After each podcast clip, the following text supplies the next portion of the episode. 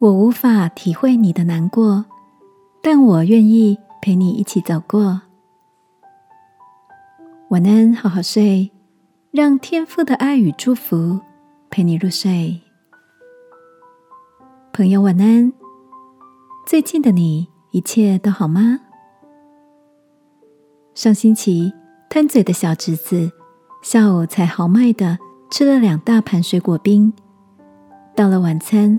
又没节制的吃了一整碗的火锅，结果不小心得了肠胃炎，隔天身体虚弱的躺在床上动弹不得。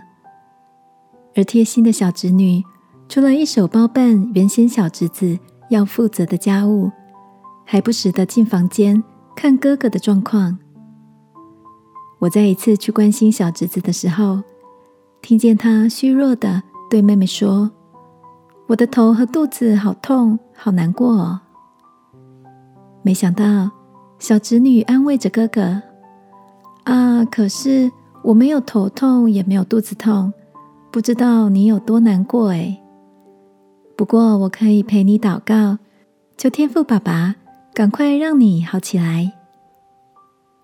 亲爱的，当身边的亲友正经历着生命低潮或是辛苦的时刻。”或许你没有相同的经验，无法体会对方所面对的不容易，甚至有些不知所措。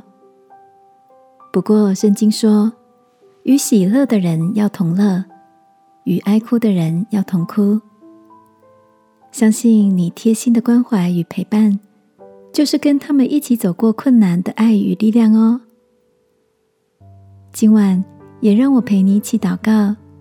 求天父来帮你加加油，